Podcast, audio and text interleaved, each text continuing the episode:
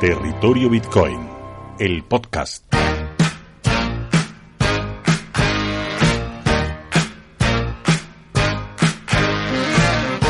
Bitcoin es un activo financiero de alto riesgo. Debido a la volatilidad de su cotización, antes de realizar alguna inversión en criptodivisas, debe de ser consciente de esos riesgos y saber que unos grandes beneficios pueden acarrear posteriores pérdidas. Territorio Bitcoin no se hace responsable en la realización de dichas inversiones, pero intentaremos dar un poco de luz al mundo del Bitcoin y sus posibilidades, y a través de la información y el conocimiento, tener oyentes preparados para tomar sus propias decisiones sin miedo a equivocarse.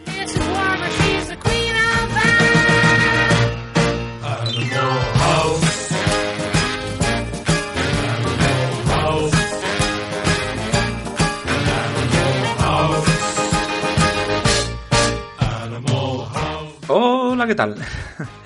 Bueno, hemos pasado una semana rozando la caída al fondo más oscuro y hemos mantenido finalmente una lateralidad interesante entre los 3.800 y 4.100 dólares de manera más o menos continua. Los expertos en trading me indican que esta lateralidad podría durar muy poco y vaticinan todavía el famoso batacazo o hundimiento al infierno que llevaría a Bitcoin a mínimos de 2.600, 2.800 dólares en el peor de los casos.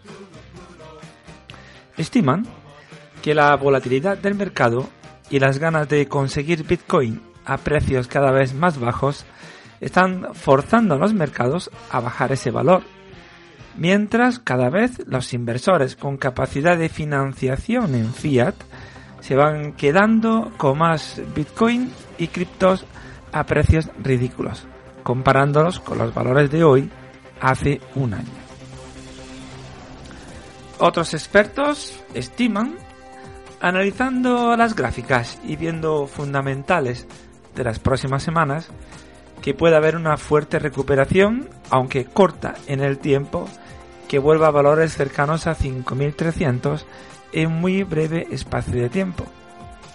Y que aún incluso existe la posibilidad de una estampida de toros a partir de mediados de diciembre, o sea, dentro de dos semanas, muy cerquita. También se estima que este año los inversores chinos no van a deshacer sus posiciones como hicieron el año pasado con la llegada del año nuevo y menos aún con el año nuevo chino.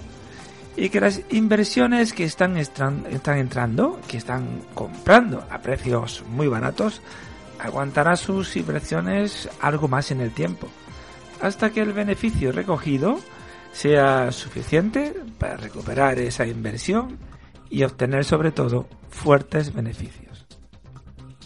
Territorio Bitcoin, tu información en la red. En estos últimos días, sobre todo hoy y ayer es significante la caída continua y fortísima de algunos valores como Neo y DAS, que han perdido porcentualmente una cantidad muy significativa de sus valores máximos de hace pocas semanas. Y la caída sigue en esos momentos, dando puerta de entrada a unos valores de compra realmente interesantes, sobre todo Neo a poco más de 7 dólares. ¿Quién lo iba a decir? ¿Qué va a pasar en los próximos días? Pues ciertamente entramos en una nebulosa desconocida. Estamos en una cuerda floja ascendente o descendente según los puntos de vista técnicos, positivistas o negativos. Como decíamos en otros episodios, los ganadores ahora mismo son los traders profesionales y los que saben jugar con fuego y no tienen miedo a quemarse. Yo personalmente prefiero la cautela en estos momentos. Pero indudablemente, si el valor cae tanto como pronostican, seré de los primeros en invertir viendo el futuro que nos espera. Pero por ahora, tranquilidad. Si sube, perfecto. Si cae, no lo veo como nada negativo, sino como una nueva oportunidad para entrar de nuevo a un precio asequible. Ya sabéis lo que se dice del significado de la palabra crisis. Unos ven algo malo y otros ven la palabra oportunidad. Muchas veces para construir hay que destruir. Para construir un edificio nuevo normalmente hay que destruir uno viejo en el mismo solar. Y aquí está pasando que nuevos inversores están echando al mercado a los usuarios que han invertido en esta tecnología sin la convicción necesaria o lo hicieron con un mero interés cortoplacista. Territorio Bitcoin, tu información en la red. Personalmente, y me reitero en ello, el horizonte de futuro de Bitcoin lo tengo en 2020, cuando se haya producido el nuevo halving los futuros de BACT estén operativos, las regulaciones de muchos países ya estén en marcha y los productos interesantes basados en blockchain, como la trazabilidad y notarización de activos, por ejemplo, sean un hecho consumado y se demuestre, por tanto, la validez de la tecnología blockchain a nivel general.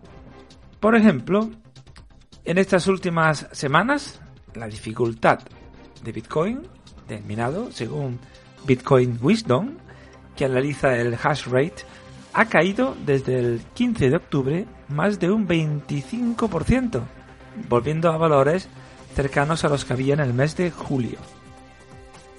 Esto no es ni bueno ni malo, teniendo en cuenta que pese a todo, la potencia de minado es cuatro veces más alta que la que había hace justo un año.